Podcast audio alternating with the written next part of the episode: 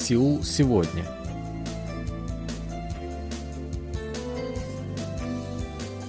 Здравствуйте, уважаемые радиослушатели! В эфире очередной выпуск передачи «Сеул сегодня», в которой мы знакомим вас с жизнью корейцев и событиями, происходящими в Корее.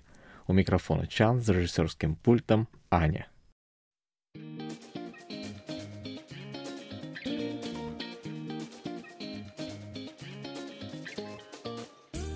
Сегодня в выпуске. В Республике Корея обновили систему выплат детских пособий. По улицам Сеула курсируют автобусы с функцией автопилота. Министерство образования планирует изменить систему подготовки школьных учителей. Южнокорейские инфлюенсеры влияют на выбор товаров своими подписчиками –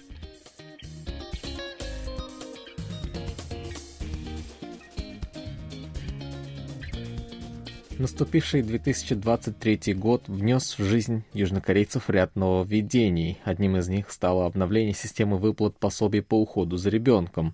Введено новое понятие «родительская зарплата», которое заменило собой пособие на детей до двух лет. Денежная сумма значительно выросла по сравнению с прошлым годом. Планируется, что к 2024 году она будет гораздо больше текущих выплат. Для начала разберемся с некоторыми понятиями и системой выплат пособий по уходу за ребенком в прошлом и текущем годах. Прошлогодняя система состояла из двух категорий. Первая в размере 300 тысяч вон выплачивалась родителям, воспитывающим детей в возрасте до 2 лет. Вторая категория была ориентирована на детей от 2 до 7 лет, когда дети поступают в начальную школу. Она составляла 100 тысяч вон. Обе категории пособий выплачивались в виде специальных ваучеров и наличными в зависимости от того, посещает ребенок детский сад или нет. Начиная с этого года в систему выплат пособий по уходу за ребенком вводится такое понятие, как родительская зарплата. В соответствии с ней пособие на детей в возрасте до одного года составит 700 тысяч вон, до двух лет – 350 тысяч вон. К началу следующего года сумма этих двух возрастных групп составит 1 миллион вон – и 500 тысяч вон соответственно. Как и в первом случае, помощь будет выделяться в виде специальных ваучеров для оплаты детского сада или наличными. Это будет зависеть от того, посещает ли ребенок детский сад или нет. Стоит сказать, что сейчас родительская зарплата для детей до одного года превышает сумму ваучера для оплаты детского сада, поэтому разница, составляющая 186 тысяч вон, будет перечисляться родителям наличными. Что касается детей от 2 до 7 лет, то для них не предусмотрена выплата родительской зарплаты. Как и в прошлом году, родители получат по 100 тысяч вон ежемесячно до поступления ребенка в начальную школу. Параллельно с пособием по уходу за ребенком родители также смогут получить детские пособия в размере 100 тысяч вон до наступления ребенком 8 лет. Первые выплаты в рамках обновленной системы начнутся уже 25 января. Пособие можно будет получить вне зависимости от текущего уровня дохода и имущества. На получение так называемой родительской зарплаты, одной из главных национальных задач в политике президента Юн Со Гёля, уже подали заявки 12 тысяч человек, сообщили в Министерстве здравоохранения и социального обеспечения.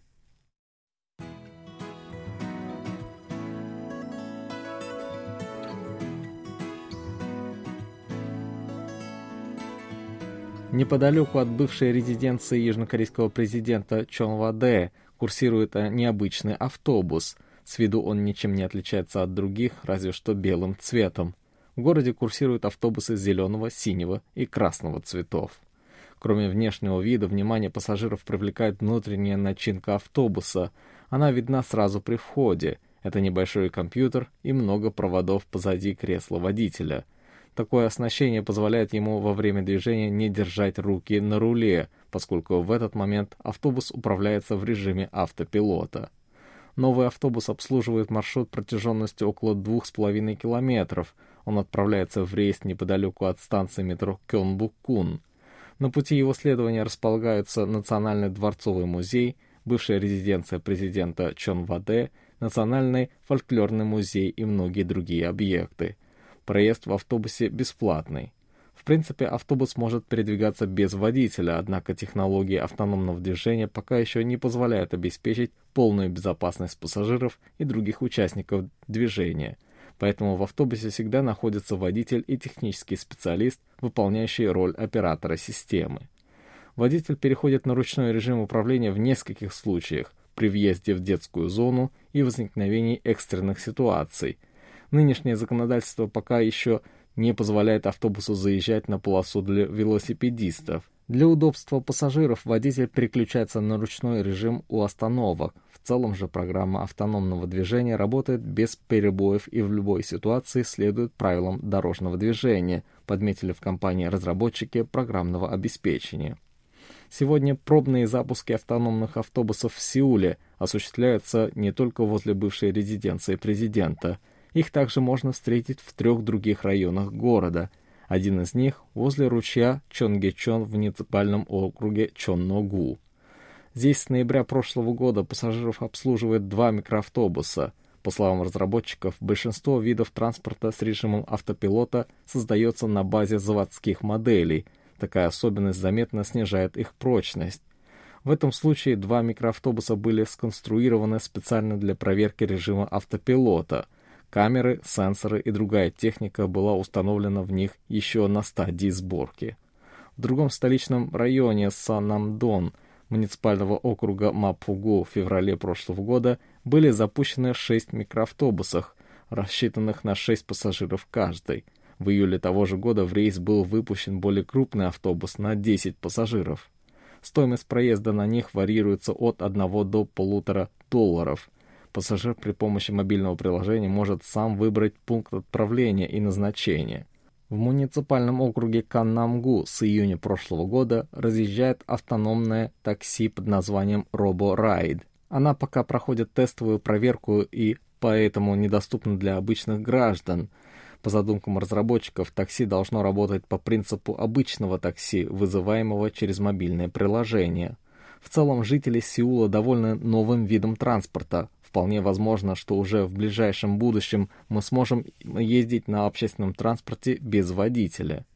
Для этого уровень автоматизации должен достичь последнего, пятого уровня автономности. Первый предполагает автономные функции, например, помощь при движении по полосе. Сейчас большинство современных автомобилей находятся на этом уровне. Машины второй ступени автономности требуют от водителя сохранять контроль над автомобилем, но умеет самостоятельно управлять, ускоряться и тормозить. Третий и четвертый уровни предполагают продвинутое автономное вождение, позволяя автомобилям взять на себя полный контроль, но не при всех условиях. Пятый уровень представляет собой полноценный автопилот во всех случаях.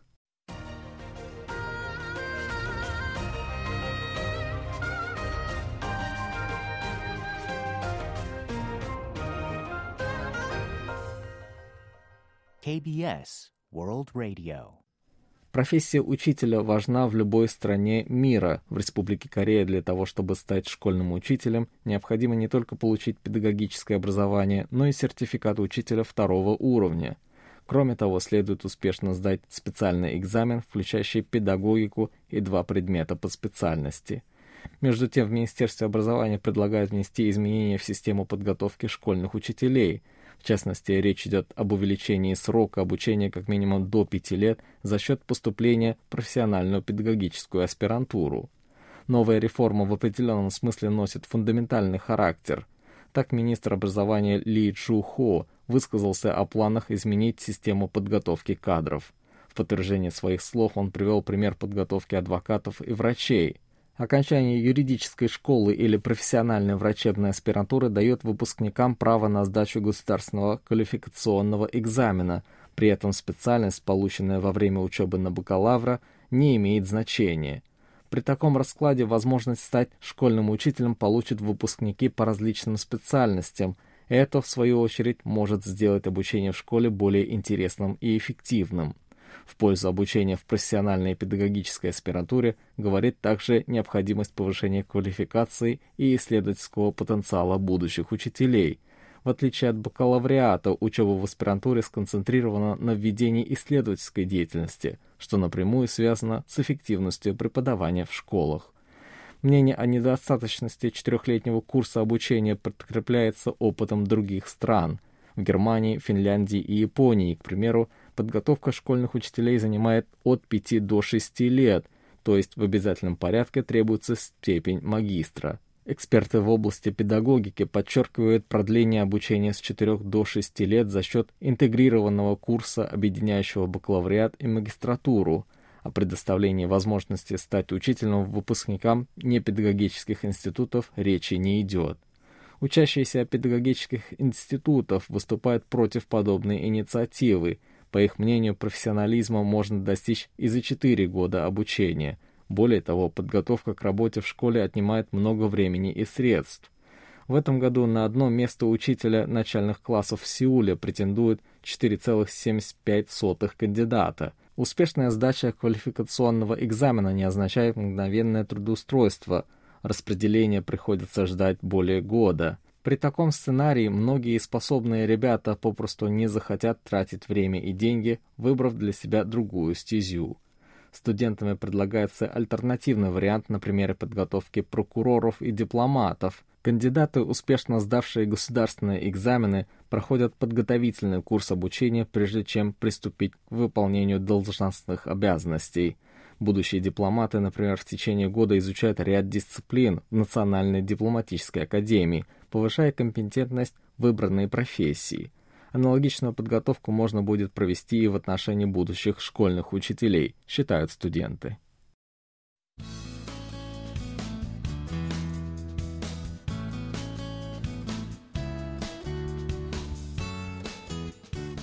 Социальные сети прочно вошли в нашу жизнь. Многие из нас имеют аккаунты ВКонтакте, Одноклассниках и Инстаграм. Подобные платформы уже давно перестали быть местом обмена новостями со своими друзьями – Сегодня это очень мощная площадка, способная оказывать влияние на массы.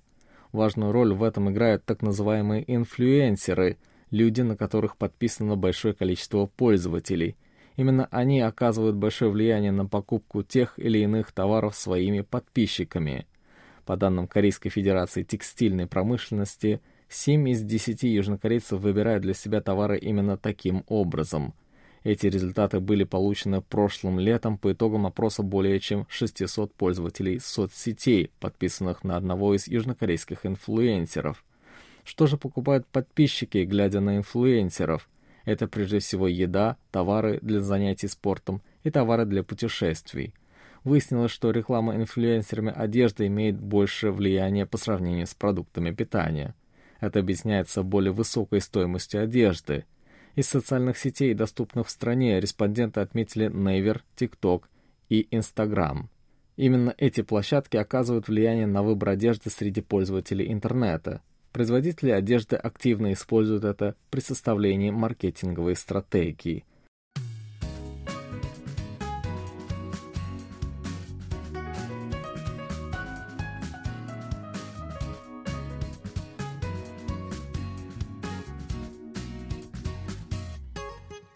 На этом у меня на сегодня все. Спасибо за внимание, оставайтесь с нами.